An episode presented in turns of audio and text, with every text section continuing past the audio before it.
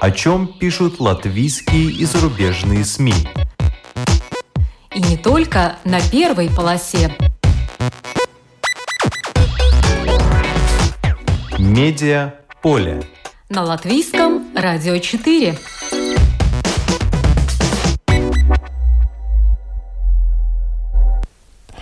Здравствуйте! Вас приветствует Марина Ковалева в эфире программа «Медиаполе». Вышло в свет ежегодное издание журнала «Фотокварталс» «Латвийская фотография-2021». Всего 300 экземпляров, но зато каких – Шесть фотохудожников и их видение эпохи пандемии. Интерпретация ментального и физического состояния человека, изменившаяся среда, ограниченное пространство и что дальше – Главный редактор журнала Арнис Бальчус расскажет о необычном издании «Трансформере» и нынешней жизни коллег-фотографов. Всемирная неделя медиа и инфограмотности. Приучимся фильтровать прочитанное, так же, как чистить зубы. Известный радиожурналист издании Ли Флёнсман и эксперт Академии прав человека Евгения Харольцева из Норвегии о праве на свободу выражения собственного мнения и его границах, манипуляциях в интернете и наказании за комментарии в соцсетях. Медиа поле на латвийском радио 4.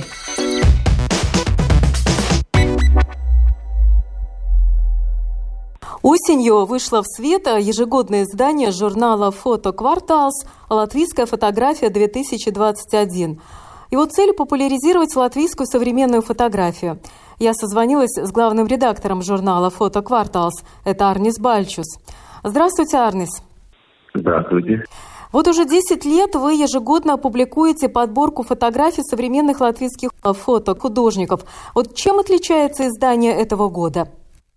Ну, это, наверное, первый раз, когда э, издание уже видит не так, как журнал, но из него можно сделать и выставку. То есть, ну, это как бы книжка, у которой 60 страниц, но на самом деле это 5 э, листов, которых можно развернуть и, скажем, поставить на стене или еще где-то. Получается, как арт-объект, выставка тоже в то же время. Это самая такая, что отличается, да, из всех прежних изданий. Очень оригинальная идея. Покупаешь э, подборку фотографий, э, выглядит э, почти как журнал, открываешь, а там настоящие широкоформатные фотографии, которые можно наклеить, на какую-то стену неприглядную и таким образом э, поучаствовать, э, э, можно сказать, в выставке. Ведь можно это наклеить не только у себя дома, а где-то на неприглядной стене в нашем городе, в любом городе нашей страны. Какую тему вы задали для этого проекта? Ну, тема была связана с пандемией. То есть э, в этом издании есть работа шесть э, фотографов, художников, и это все сделаны ну, в течение последних полтора года. И там есть, ну, можно сказать, разные подходы, как вообще говорить о этой теме. У кого-то есть довольно документальный проект, который э, фиксирует, как поменялась среда. У, у другого это уже личное переживание. Так что да, это ну, сейчас шесть примеров, как вообще смотреть на пандемию фотографий. А вот авторы, которые приняли участие в этом проекте, они знали заранее, что будет такая тема, и им надо создать э, фотографии э, про эпоху ковида, или вы сами отбирали из того, что было сделано вашими коллегами?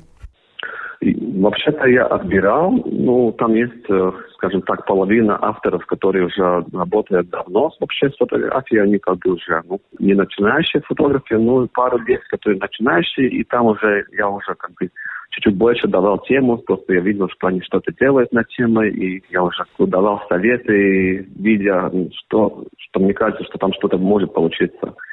Так что да, ну, ну обычно это бывает, что это все-таки готовый проект, который уже авторы создали, и тогда ну, мы уже просто опубликуем что-то, что уже сделано заранее.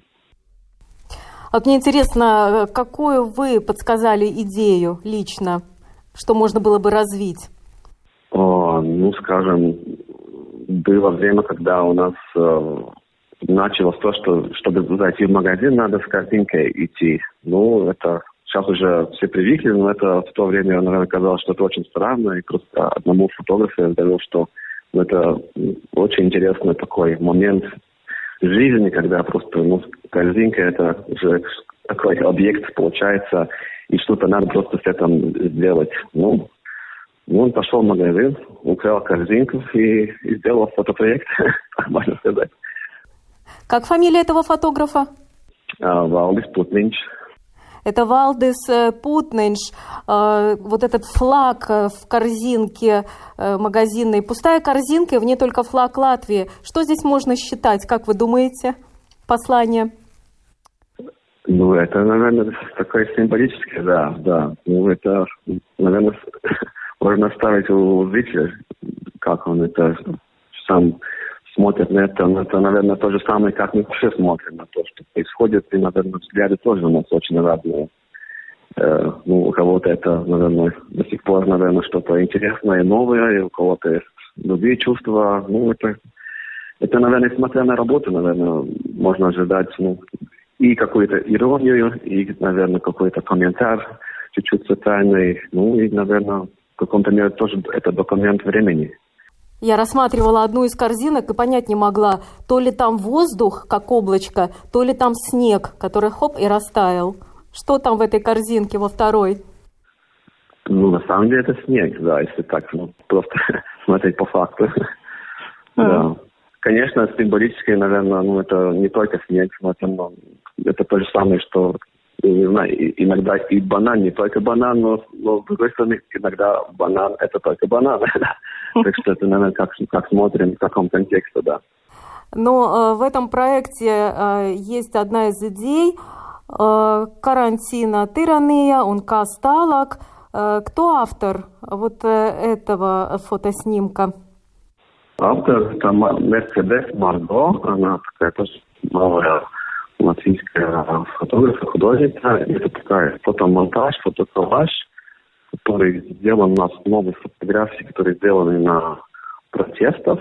Ну, наверное, можно назвать их протестов антиваксеров, если так можно сказать. Э, ну, ну, конечно, ну, там взять всякие лозунги, и они использованы, чтобы, наверное, в каком-то мере все-таки не только говорить о том, что ну, есть какие-то люди, которые, знаю, считают, что надо по-другому что-то делать, но это, наверное, работа о том, чтобы вообще ну, спросить большой вопрос, что вообще происходит и что будет дальше, и куда мы идем вообще. И, и, и кто-то вообще может на это ответить или не может ответить. Да, ну, это, да, ну, наверное, такой вопрос.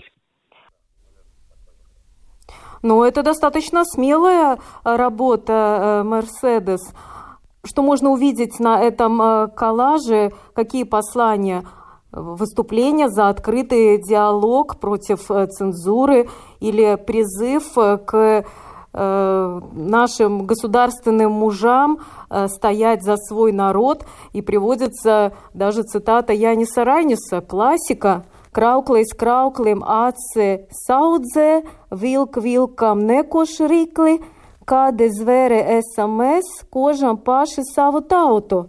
Ну, если коротко перевести, что ворон ворону глаз не выклюет, волк волку глотку не перегрызет. Какие же мы звери, если мы кусаем сами свой народ? Я не срайнис. Угу. Да, ну это как бы основа это, это фотографии, это коллажи, это снимки, которые уже сделаны в прошлом году. И, конечно, ну, сейчас уже в это время мы можем, почти год уже прошел, и, наверное, можем сказать, что ну, вопрос актуальный все-таки, да, что, что произошло с, с обществом, э, какой путь мы выбрали и где мы дошли до того, что, ну, ну, не зря, наверное, мы сейчас, ну, у многих есть, наверное, не очень позитивные чувства о том, что произошло, и, и там, где мы так без народ находимся в борьбе, не знаю, с будущем, и с пандемией, и, и, наверное, ну, как общество тоже на, на двух частях поделилось. Ну, это, наверное, уже, да, другой вопрос, но ну, получается, да, у нас, наверное, исторически любят люди делить на две стороны. да, русские латыши, сейчас уже другие разделы есть. Ваксеры, антиваксеры. К кому это приведет, ну, кто знает, да, мы видим, что мы последнее место, и все такое, травма опять у народа. И, наверное, ни один закон это не отменит. Не отменит. Ну, конечно, конечно, вопрос э, важный, конечно, и думаю, что задавать его не очень легко, поскольку, ну, все-таки за последний год, наверное, любая критика какой-то власти все-таки всегда была воспринята как, как не знаю, антивакцинованная идеология, хотя не так, не всегда так было, да, конечно, у нас есть люди, которые просто ну, не хотят вакцинироваться, и тогда у них есть, наверное, свой какой-то агenda, и мы можем сказать, что это ну, ну, неправильно или правильно, но есть, конечно, не то, что ну, критиковать какую-то политику, которая у нас в Латвии есть, что, что есть, наверное, смысл тоже критиковать. И это не всегда связано с том, что ты не хочешь, не знаю, вакцинироваться и, и, и все такое. Так что просто эм, было очень, наверное, трудно критиковать какой-то ну, путь, который мы выбрали. Потому что любая критика была, ну, как бы, деградирована, что это просто какой-то э, ну, бред антиваксеров, скажем так. Хотя это не всегда так было, да. Что это, наверное, если скажем, что, наверное, творческое и, не знаю, если мы говорим о творчестве или фотографии, наверное, это еще одна из сред, где ну, ты тоже можешь задать вопрос и надеяться, что тебя сразу не даст обратно, что вот это вообще бред какой-то. Так что, ну, наверное, так это тоже, на это тоже надо посмотреть, что это просто ну, вопрос о том, что происходит, и сейчас уже смотреть обратно, мы видим, что ну, вопрос был по теме все-таки. Да, вопрос очень по теме, и это право художника на самовыражение, на разнообразие мнений, и не надо сразу за а, какое-то альтернативное мнение или просто за художественную работу э, за где-то сказанное слово включать сразу в черный список, который сейчас уже как раз в эти дни э, курсирует по э, интернету. Ну, а какой из всех снимков э, вот вас э, зацепил, вот когда вы увидели, о, надо же. Вы думаете, из этого годовой книги? Да, из годовой книги, да, из годовой книги. Ну, э, трудно сказать, что если там один конкретный снимок, поскольку все-таки работы разные, наверное, ну, мне поэтому интересно, что есть, наверное, очень документальные, которые просто документируют среду, ну, как она поменялась, и особенно в первые месяцы пандемии, уже в прошлом году где-то, в апреле, мае, марте даже, да. И есть другие, которые просто уже, ну, что-то уже более как бы глубокое, которое происходит из самого художника. Ну, скажем, Валдис Путинс, его работы, наверное, чуть-чуть странные, но у него там, не знаю, он там одна работа, которая выглядит как сердце, но она сделана из ногтей. Просто он резал ногти, да, в течение пандемии их копил, и потом сделал сердце и сфотографировал. Ну, можно думать, что это какой-то тоже странный бред, но я думаю, это тоже символически очень, ну, как-то показывает, ну, этот майседа, время, да, сидеть mm. дома, ничего не делать, можешь э, пить, ну, можешь резать, резать ногти, да.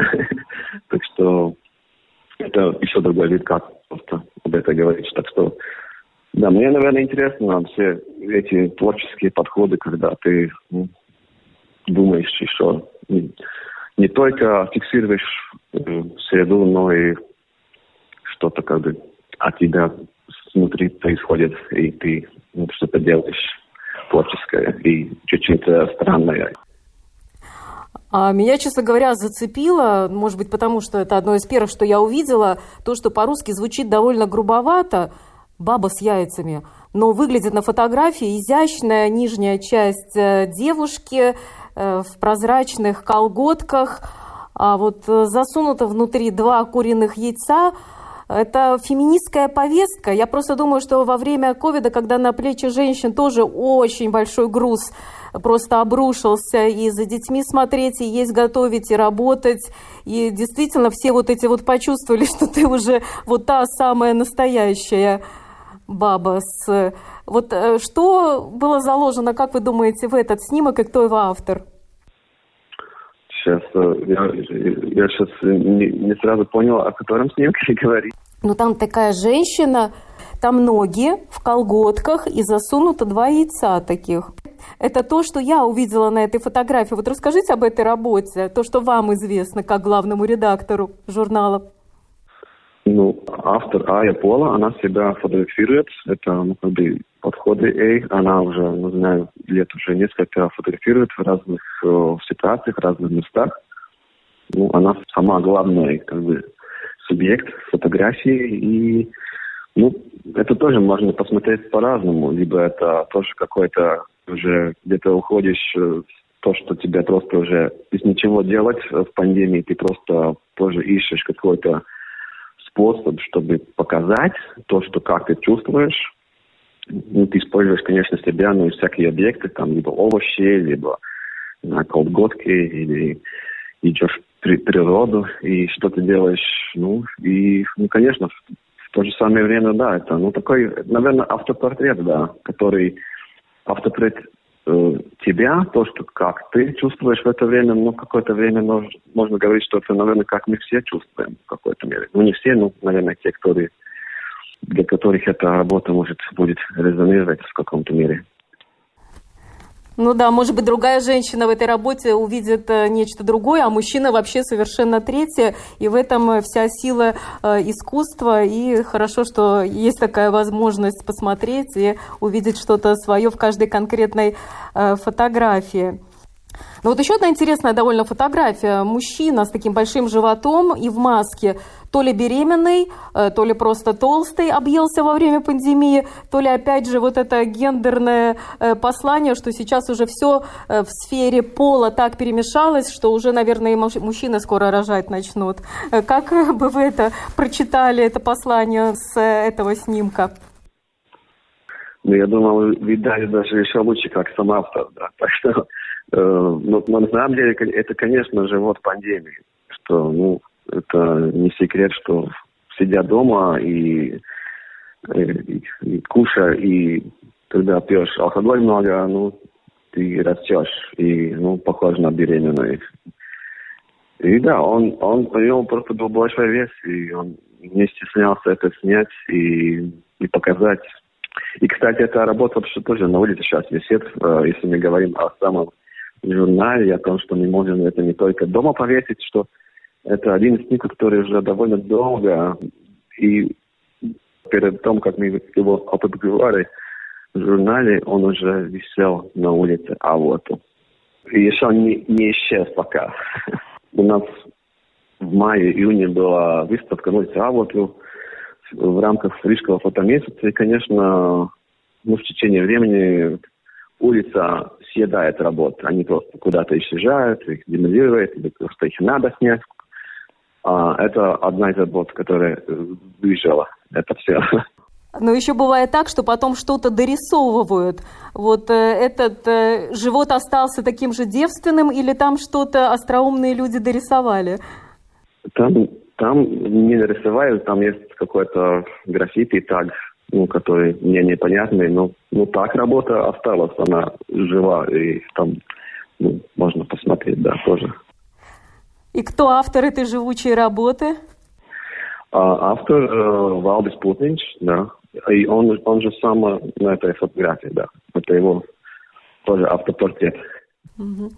А вот так э, получилось, что э, шесть авторов, э, три из них женщины, трое из них мужчины. Это у вас гендерное равноправие специально или так получилось? Это, это так получилось. У нас бывало по-разному, это просто как получается. Хотя вообще, ну, я думаю, что сейчас уже последние, не знаю, сколько лет, уже 10, все-таки женщин больше, чем мужчин. Если так смотреть фотографии, ну, ну если мы сравняем с времена советского, советских времен, когда вообще женщин почти не было фотографий. Mm-hmm. Так что из-за этого факта мне как бы и не надо очень ну, думать, что, а, ну как там, не хватает либо женщины или что, так что все-таки более-менее э, это как бы статистика отличает ну, реалитет, который экзистирует, что он ну, более-менее все-таки равный он и в жизни. А скажите, а как жизнь в пандемию изменила работу фотографа? Я вот, например, прочитала в одном журнале, э, ну, это российский фотограф э, Герман Ларкин, он за границей много работает. Оказывается, уже можно снимать фотографии, сидя дома. Какие-то приложения забрели, э, можно снимать с одного телефона на другой, и даже какие-то ивент-съемки, съемки с каких-то мероприятий можно делать, сидя на диване. А, ну, сидя дома это уже не так уже новое. Когда вышел Google Street View, тогда тоже один из фотографов, он даже выиграл World Press Photo, сидя дома и снимая просто этих ну, улиц Google Street View.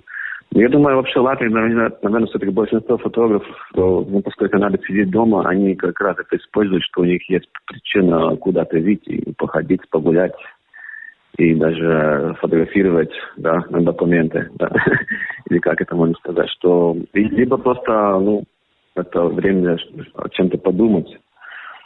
Ну, ну, ну, конечно, я думаю, большинство это изменило, не знаю, изменение, скажем, налог, который я подумал, сколько большинство фотографов используют патент или еще каких-то других э, режимов, и если смотреть тоже на фотограф как все-таки тоже творческая работа, тогда, конечно, все, что связано с авторскими с авторскими платежами, это тоже изменилось, и это, наверное, по финансовой линии это просто меняется.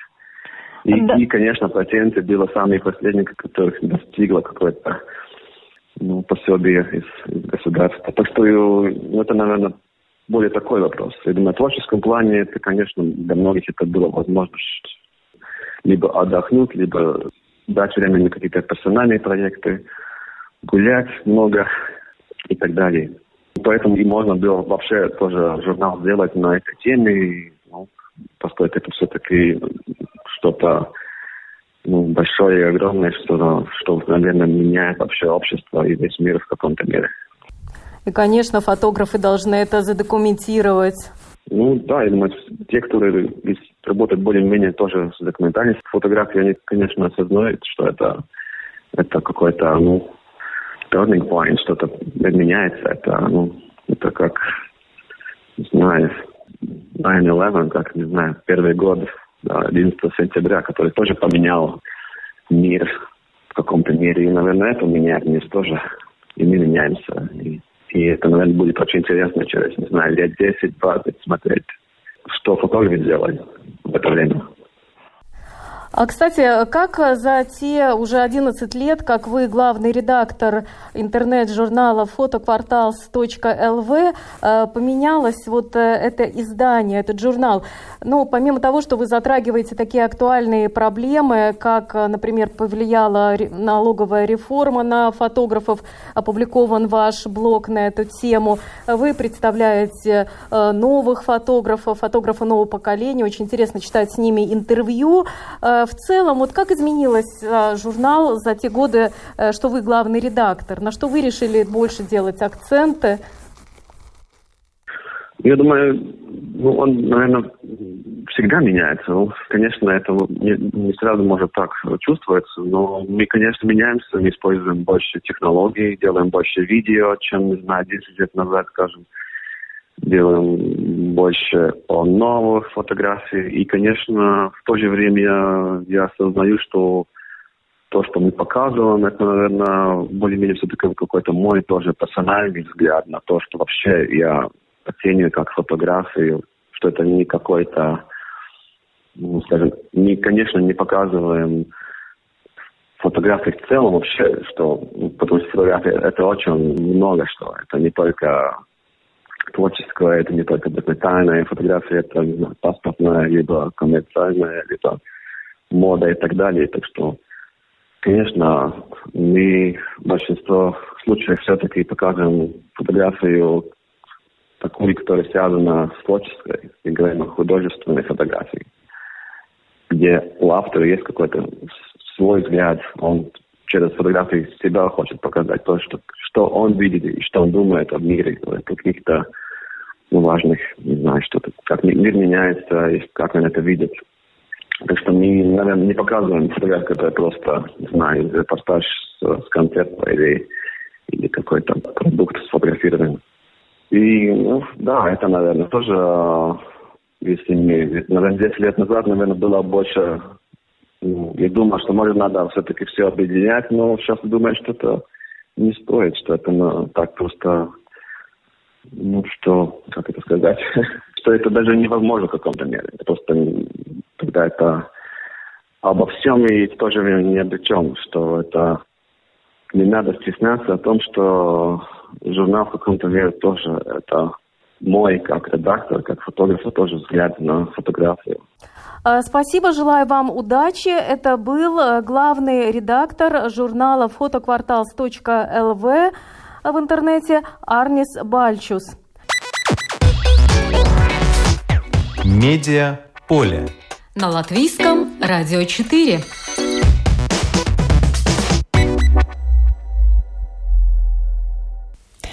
Эта неделя объявлена ЮНЕСКО Всемирной неделей медиа и инфограмотности. Такого рода грамотность должна пойти на благо общества. Ведь если мы будем знать, как отличить правду от лжи, или как вовремя заметить, что нами манипулируют, например, при помощи социальных сетей, то нас будет уже труднее обвести вокруг пальца. Много семинаров о медиаграмотности проводятся в эти дни. Мое внимание привлек тот, который был организован Балтийским центром развития СМИ. Меня заинтересовали приглашенные эксперты. Журналист издания Ли Фленсман. Он большой практик, журналист, 40 лет опыта работы на датском радио. Был и главным редактором, и директором по процессам.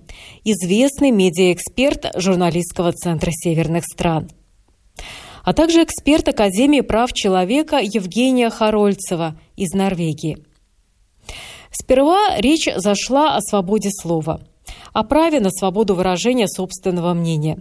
Интересная тема, особенно в наши дни. Выразил публично свое мнение, ляпнул что-нибудь идущее в разрез с курсом правительства, и вот на тебе уже ярлык. С другой стороны, а где же та грань, когда высказанное собственное мнение уже становится опасным для общества?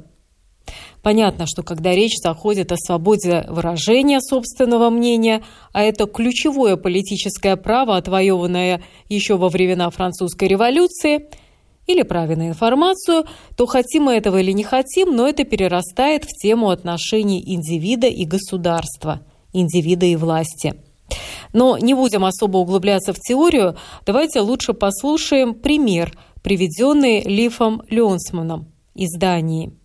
I'd like to share with you a current, very discussed case or example on the limits to the freedom of expression in a Danish context. Я хочу рассказать вам один широко обсуждаемый случай, который касается вопроса ограничений выражения мнения в датском контексте, когда информация уже становится опасной. Это пример с сжиганием куклы Чучелы. У этой куклы было лицо датского премьер-министра Метте Фредериксен. К фигуре была прикреплена табличка с надписью «Она должна быть убита». Дело в том, что во время распространения COVID-19 в Дании этот вирус был обнаружен так также у норок пушного зверька. По решению правительства было принято решение уничтожить всех норок во время пандемии, так как правительство опасалось, что больные норки могут заражать людей. Миллионы норок были убиты, тысячи ферм были закрыты. Премьер-министр Мэтте Фредериксон, сообщая о необходимости закрытия ферм и уничтожения норок, произнесла фразу «Они должны быть убиты». Протестующие, те, кто были против закрытия ферм, перефразировали эту фразу видео премьеры, написав «Она должна быть убита» и использовали ее во время сожжения куклы с маской лицом премьеры. Эта бумажная маска была не просто подобием, она имеет реальное сходство с премьером Дании. Сожжение было произведено во время акции рядом с центральным зданием радио в Копенгагене. Вопрос в том, это законное действие, защищенное свободой слова и самовыражения, или это призыв к насилию, выражение угрозы правительству, угроза законности и порядку, за что должно следовать наказание? Ответа еще нет. Суд еще не вынес решение. Но здесь встает дилемма. Датская конституция дает право каждому на свободу слова, устного или письменного, для выражения своего мнения под ответственность каждого. Это конституция, но есть и ограничения. Параграф 113, который задействовал общественный обвинитель, гласит, каждый, кто покушается на безопасность или свободу парламента или предпринимает какие-то действия, направленные на применение силы, или угрожает применить силу, или удерживает правительство или парламент от выполнения своей работы, должен быть наказан сроком до 16 лет тюремного заключения, а в некоторых случаях пожизненно. Защитник же в этом уголовном процессе утверждает следующее. Этот постер – художественное выражение. Парафраза премьер-министра – зеркальный перенос снорок на человека. Это мероприятие – часть легальной демонстрации протеста, что защищено свободой слова, свободой собрания, правом на протесты. Вот в этом и дилемма. Суду предстоит решить, какую статью применить в отношении 31-летней женщины, матери двоих детей, должна ли она будет сесть в тюрьму на 16 15 лет или выйти из суда свободным гражданином. The court has to decide whether a 31-year-old mother of two shall go into prison for burning the stall for up to 16 years or more, or whether she shall leave the courtroom as a free citizen. Кстати, снимок как-то сожжения этой куклы чучела с лицом министра я встречала на многих русскоязычных сайтах сомнительного происхождения. И что интересно, им проиллюстрированы заметки об акциях протеста в связи с локдауном, закрытием некоторых магазинов и публичных мест отдыха. То есть, если читатель не знает, что речь идет об убийстве норок, он может подумать, что министра надо убить за закрытие магазинов. Это я о том, как снимок с одного события может быть использован для придания большего драматизма другому событию. Один из примеров манипуляции в интернет-среде. Но об этом позже. А пока о дилемме. Так что же это было? Деяние, за которое полагается наказание, или реализация права на свободу слова, свободу выражения, собственного мнения? И в каких ситуациях государство может наложить те или иные ограничения на эту свободу? Давайте послушаем, что об этом сказала приглашенный Балтийским центром развития СМИ эксперт Академии прав человека Евгения Харольцева из Норвегии. Я хотела бы остановиться вот действительно на этом немножко дилемме. С одной стороны дилемме, с другой стороны все понятно. То есть э, у нас есть закон, у нас есть Европейская конвенция по правам человека, которая открывает возможность э, говорить, писать, э, выступать, кричать, обзывать, ругать, что угодно делать. Но тем не менее также во втором пункте статьи 10 проговаривает моменты, ситуации, в которых э, никто-нибудь, не я, э, а государство, власть, э, наши власти могут наложить те или иные ограничения, если они считают, что такие ограничения законны, то есть они должны будут доказать, если будет спорный момент, э, есть ли закон, открывающий для таких ограничений, и если эти ограничения а, необходимы в демократическом обществе. Вот необходимость в демократи... ограничений в демократическом обществе – это такая очень важная а, а, аксиома, если вы откроете датабазу Европейского суда по правам человека и просмотрите дела, касающиеся будь то журналистов или, или обычных граждан, или где замешаны представители государства и властей, и посмотрите эти дела, всегда, всегда санкция, насланная на э, человека, который выразил то или иное мнение, будет рассматриваться через призму необходимости в демократическом обществе.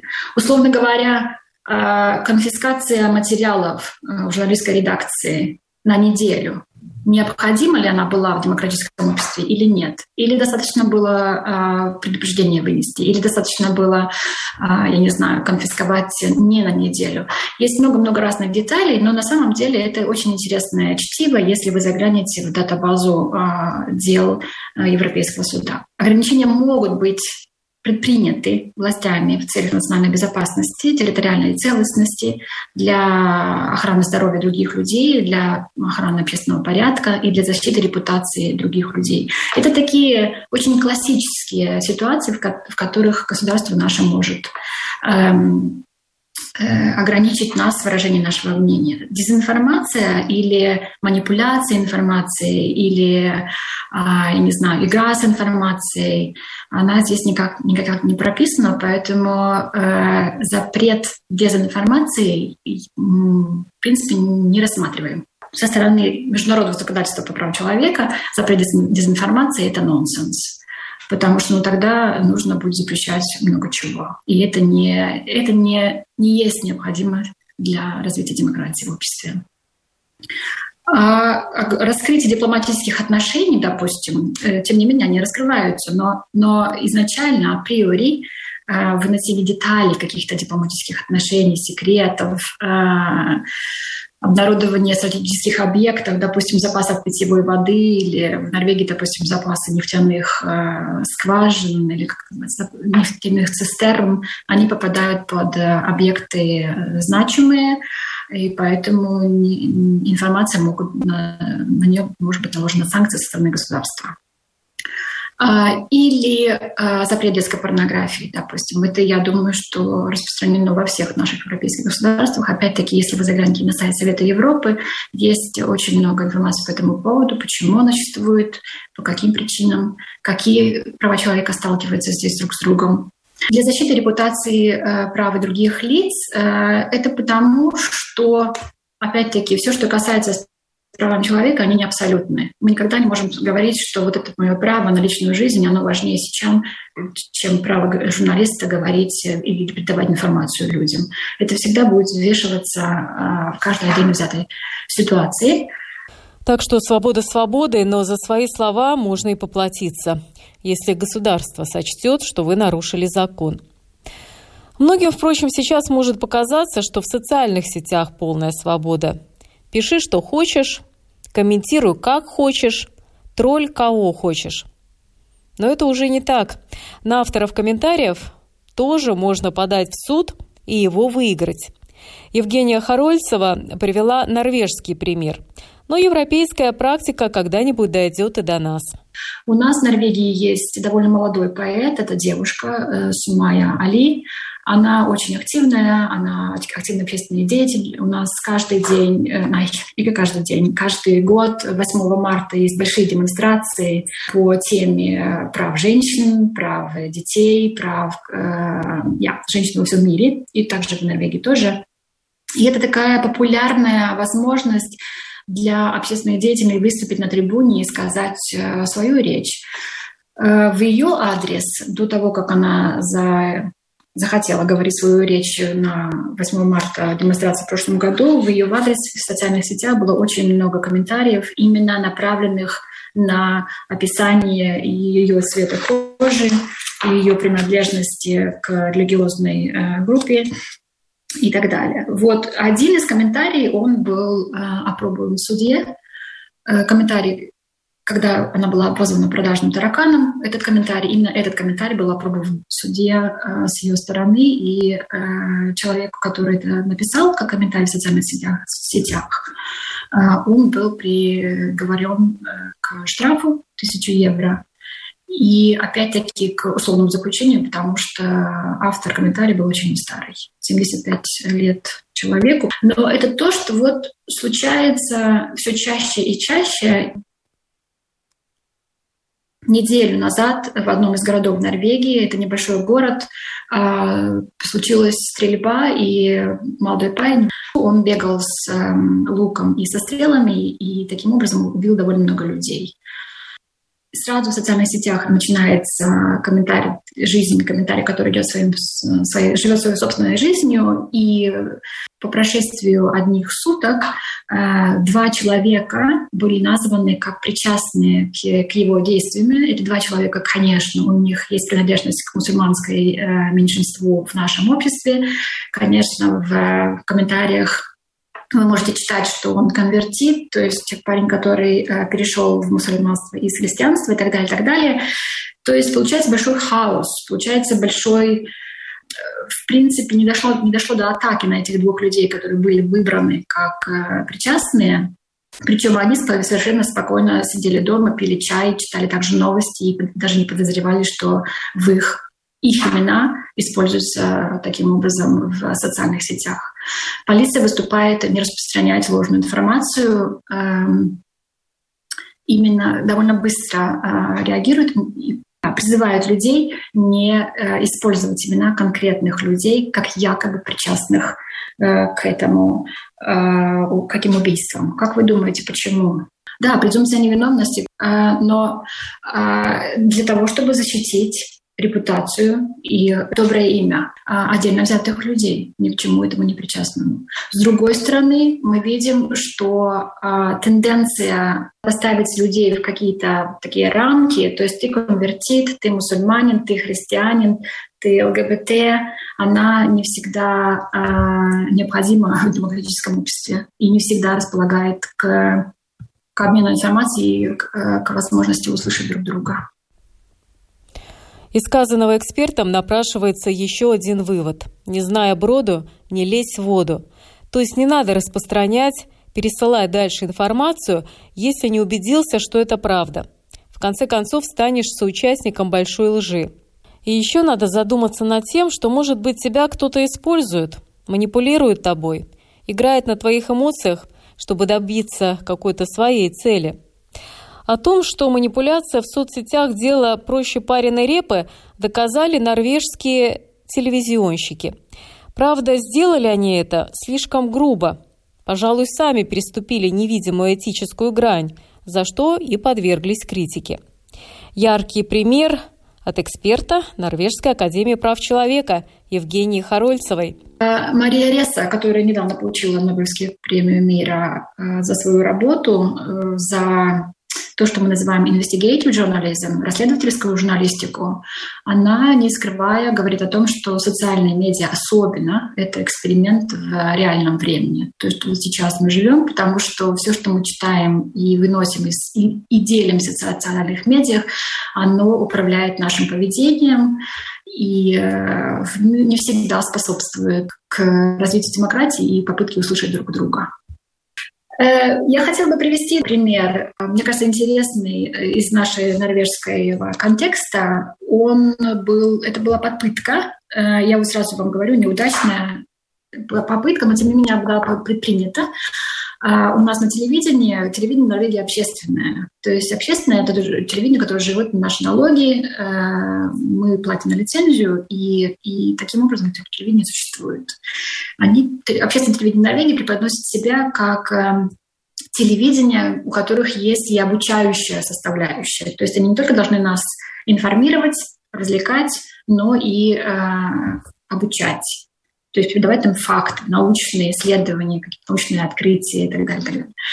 Вот одна из таких э, передач, э, просветительская передача, э, в преддверии э, выборов в парламент у нас в Норвегии, они попытались э, прийти в школу и склонить на свою сторону директора школы, только он один знал, что над учениками будет предприниматься вот такая, такой эксперимент э, манипулирования социальными сетями, э, информацией и так далее. Идея была в том, что в каждой школе в Норвегии в преддвериях парламентских выборов у нас проходят школьные выборы для того, чтобы смотреть, ну, как, как примерно дети, какие политические у них преференции, какие партии они э, э, голосуют за и так далее, и так далее. И уч, учатся аргументировать, участвовать в дебатах, слышать друг друга.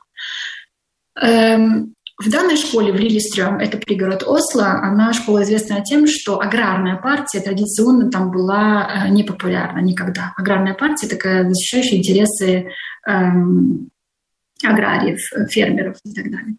Вот. Таким образом, э, наше телевидение прошло все стадии манипулирования информацией. От, э, от открытия ложных профилей в Инстаграм, TikTok, до э, создания фальшивых профилей через э, лица людей, то есть лица людей, которые никогда не существуют, э, до манипулирования фотографиями, так или иначе касающихся вопросов производства еды фермерами в Норвегии. То есть были разные-разные были предприняты, предприняты попытки для того, чтобы школьники в конце концов проголосовали Э, в день выборов за аграрную партию.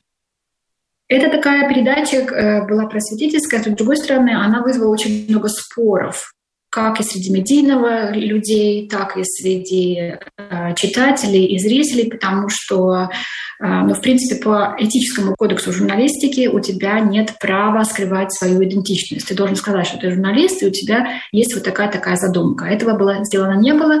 Из-за этого общественное наше телевидение получило много критики в свой адрес. Эта программа, она не снята, она существует, вы можете спокойно ее смотреть в интернете, но каждый раз, когда вы ее смотрите, у нее будет записка о том, что в адрес этой программы было много заявлено протестов на на скрытость, э, на скрытость эм, идентичности журналистов. Это пример того, как эти вещи могут уживаться. С одной стороны, мы знаем, что есть э, возможность манипулировать информацией, манипулировать э, профилем в социальных сетях. С другой стороны, э, с этим надо как-то жить. Да, мы живем в стремительно изменяющемся медиамире. И с этим надо как-то жить. Сама же Евгения дала совет как. Научились чистить зубы по утрам, научимся и информацию фильтровать. Все, что касается дезинформации или манипулирования информацией, она, конечно, очень актуальна, когда случаются такие встряски, как пандемия или, или допустим, феномен глобального потепления, то есть какие-то э, спорные, большие события в наших обществах, э, они будут вызывать всегда много разных интерпретаций, толкований, и это неизбежно будет э, конфликтовать друг с другом. С другой стороны, пропускать через себя информацию и пытаться осмысливать смотреть, эм, ложная она или не ложная, э, встречалась ли она ранее, так или не ранее, это становится таким обыденным ритуалом, как чистить зубы с утра. В принципе, когда мы просыпаемся, у нас в Норвегии, к счастью, мне кажется, есть эм, э, медийная такая структура, называется фактически ДОТНО, который вывешивает каждое утро разоблачение той или иной информации в тех или иных медиа или в социальных сетях. Это уже стало таким навыком э, с утра это смотреть. Э. В Латвии тоже уже появились свои факт-чекеры, проверяющие факты. У кого-то это лучше получается, у кого-то хуже, но процесс идет. А значит, наша медиа-среда станет чище, особенно если все мы станем более медиа и инфограмотными. Неделя ЮНЕСКО всем нам в помощь. Программу подготовила и провела Марина Ковалева. Спасибо за внимание. Медиа поле. На латвийском радио 4.